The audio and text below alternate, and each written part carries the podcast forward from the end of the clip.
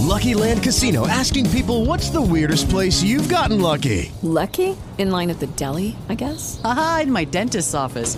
More than once, actually. Do I have to say? Yes, you do. In the car before my kids' PTA meeting. Really? Yes. Excuse me, what's the weirdest place you've gotten lucky? I never win and tell. Well, there you have it. You can get lucky anywhere playing at LuckyLandSlots.com. Play for free right now. Are you feeling lucky? No purchase necessary. Void where prohibited by law. 18 plus. Terms and conditions apply. See website for details. With the Lucky Land slots, you can get lucky just about anywhere.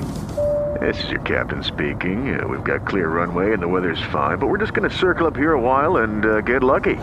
No, no, nothing like that. It's just these cash prizes add up quick. So I suggest you sit back, keep your tray table upright, and start getting lucky. Play for free at LuckyLandSlots.com. Are you feeling lucky? No purchase necessary. Void where prohibited by law. 18 plus terms and conditions apply. See website for details. Olá, eu sou Daniel, professor de Economia e Relações Internacionais. Meu nome é Luísa, eu sou economista, sou formada pela UFSC e sou especialista em gestão financeira pela Fundação Getúlio Vargas e mestre em economia pela UFSC.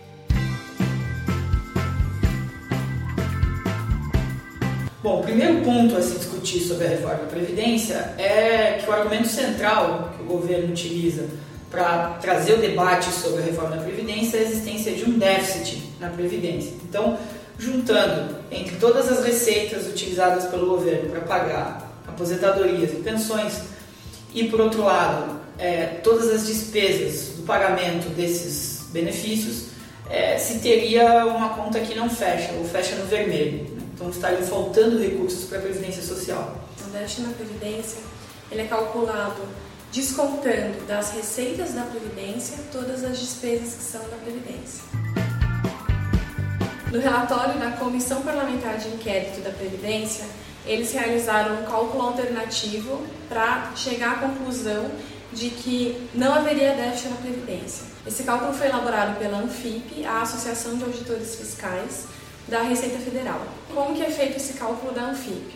Eles somam na arrecadação os recursos das desonerações que foram feitas pelo governo. Então, ao longo dos últimos anos, o governo fez uma série de desonerações, que, na minha opinião, nem deveriam ter sido feitas, mas elas já foram feitas. E eles pegam essas desonerações, ou seja, uma série de receitas que o governo deixou de receber e soma de volta como se essa, como se essa desoneração não tivesse acontecido. Então, eles somam esse valor a mais com o objetivo de mostrar que se não tivesse sido feita a desoneração, a receita da Previdência seria maior. Além disso, eles não consideram o déficit do regime dos servidores públicos.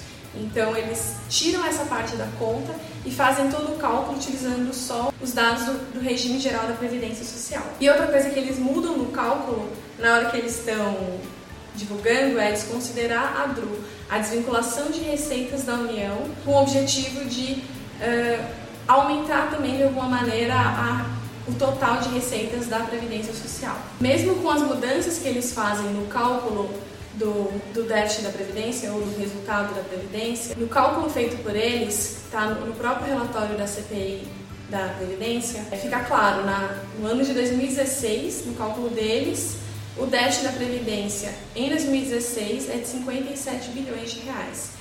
Se eles fossem atualizar esse cálculo, incluindo o ano de 2017, o déficit ficaria ainda maior. Então, ainda não tem todos os dados que são necessários para fazer o cálculo, mas o déficit, com toda certeza, vai ficar ainda maior do que 57 bilhões de reais. Então, mesmo utilizando o método, o método que foi criado pela Anfip, é, ainda assim há déficit na Previdência. O governo federal, desde os anos 2000, tem tomado algumas medidas que vão contribuindo para enfraquecer o caixa da Previdência Social, enfraquecer o caixa de toda a Seguridade Social. Isso tem é, especificamente três naturezas específicas. A primeira delas seria o altíssimo grau de desonerações do governo federal, isenções fiscais que são dadas a grandes capitalistas ou mesmo a capitalistas médios e pequenos, como por exemplo aqueles que pertencem ao programa Simples. A simplificação dos tributos federais ela vem acompanhada de uma redução desses tributos também. Mas essa redução também impacta no caixa da Previdência Social. São desonerações, são é, isenções fiscais concedidas que atendem sobretudo, interesses de grandes conglomerados, de grandes empresas. Esse atendimento às grandes empresas, nos cálculos que foram feitos pela CPI da Previdência, conduzida durante o ano de 2017, eles nos dão conta de que, mais ou menos entre 2007 e 2016, o governo federal renunciou à arrecadação de mais de 900 bilhões de reais, no acumulado desses quase 10 anos.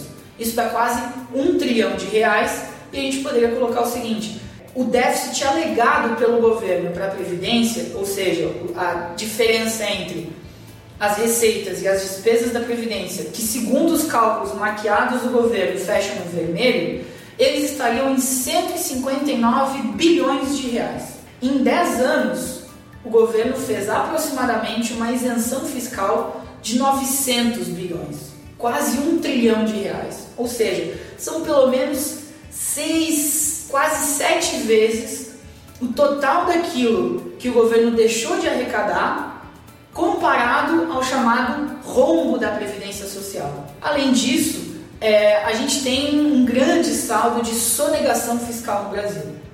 Uma sonegação fiscal que também nos cálculos da CPI da Previdência Social desde 2007, ela tem aumentado em torno de 7% durante a década passada, para um patamar de aproximadamente 10% nesse ano. 10% de toda a receita previdenciária sendo, nas estimativas da CPI, sonegadas por parte do empresariado brasileiro.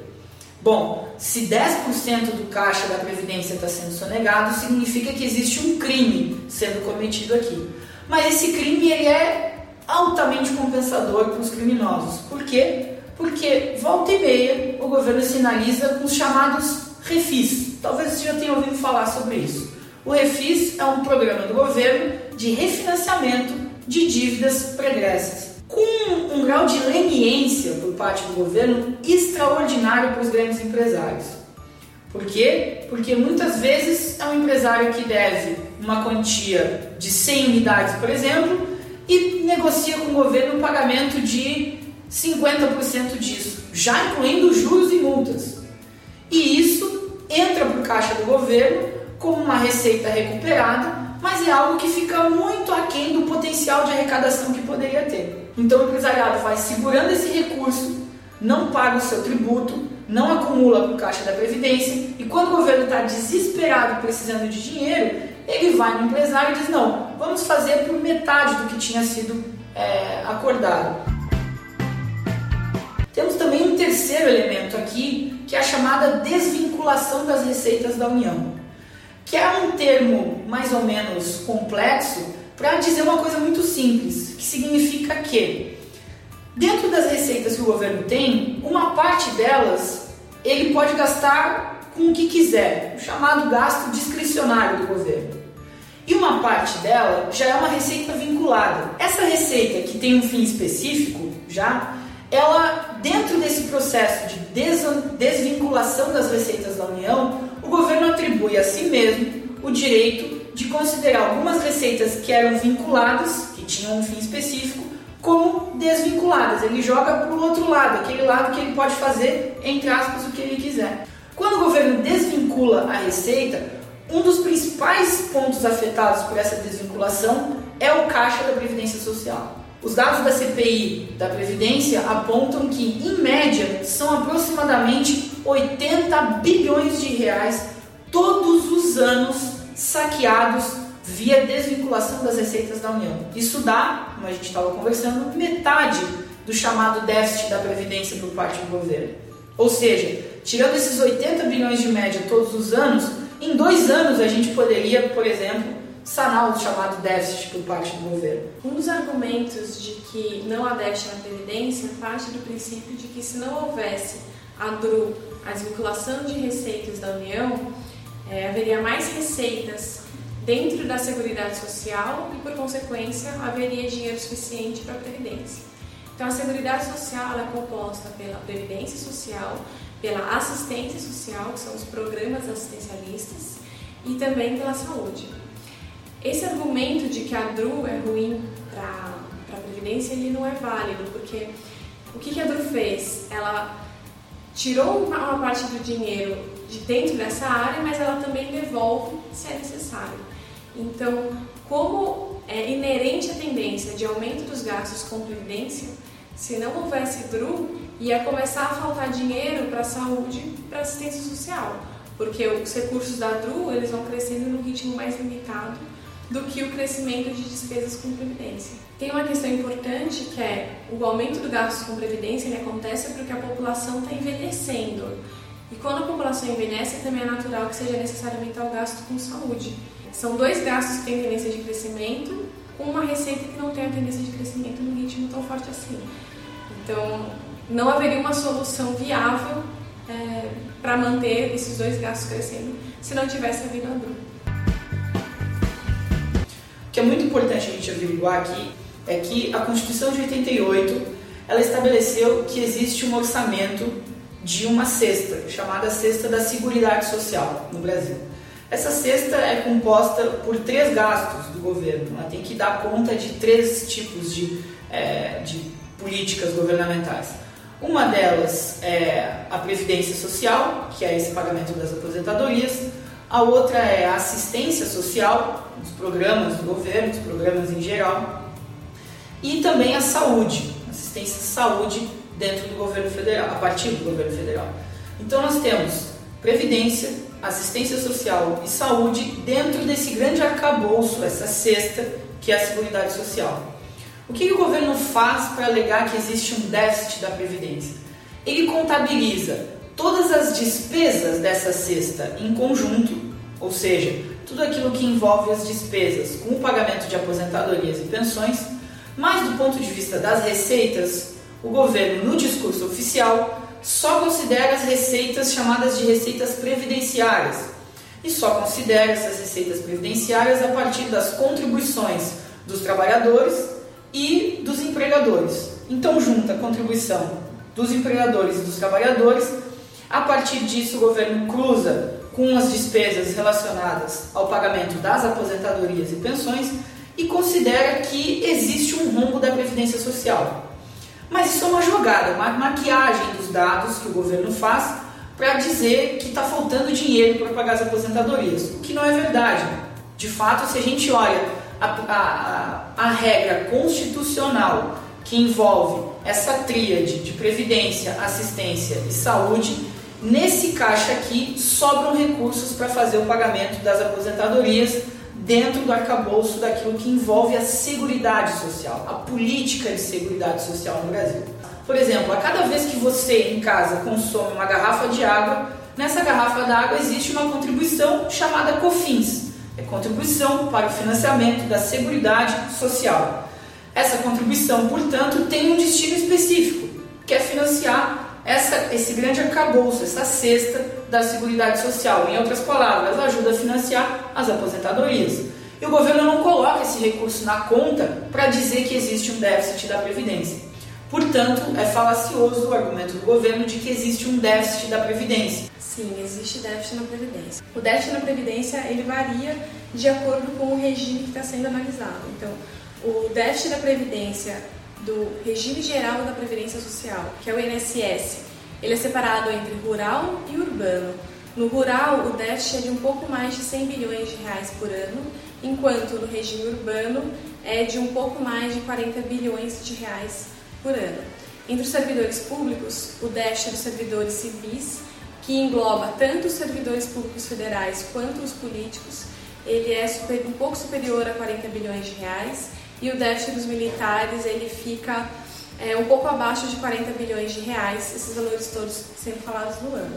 Por que, que existe déficit? Né? Porque o total que é arrecadado com o objetivo de ir para Previdência Social, ele é inferior ao quanto o governo tem de despesa com a Previdência Social. É natural que exista algum nível de déficit na Previdência. Todos os países do mundo acabam trabalhando com um pouco de déficit por uma questão demográfica, porque conforme a população vai envelhecendo, mais pessoas estão se aposentando, as pessoas vão vivendo, têm vivido cada vez mais e tem menos uh, jovens entrando no mercado de trabalho.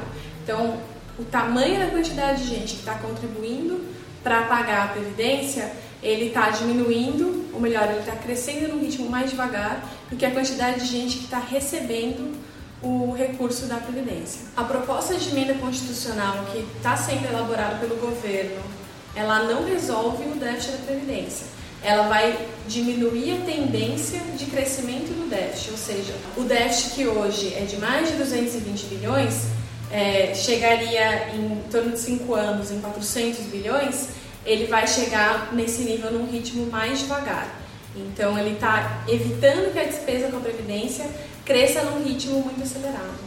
É importante também a gente ter em mente que a proposta que está sendo, sendo discutida ainda no Congresso, ela não está abrangendo os militares. Isso significa que o déficit dos militares vai permanecer numa tendência de crescimento. Esse é um ponto que, sem dúvida nenhuma, deveria ser alterado ou que deveria ser revisto em algum momento. Então, se não for feito nessa reforma, a mudança no regime, no regime dos militares, é muito provável que isso precise ser feito é, em seguida, né, no ano que vem, no é, o próximo presidente for eleito.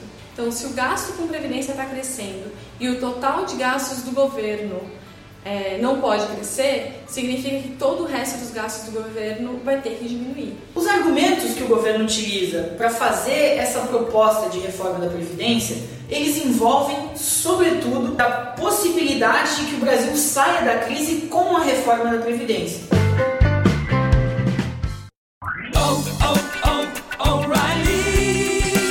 You need parts? O'Reilly Auto Parts has parts. Need them fast? We've got fast. No matter what you need, we have thousands of professional parts people doing their part to make sure you have it. Product availability. Just one part that makes O'Reilly stand apart. The professional parts people. Oh, oh, oh, O'Reilly.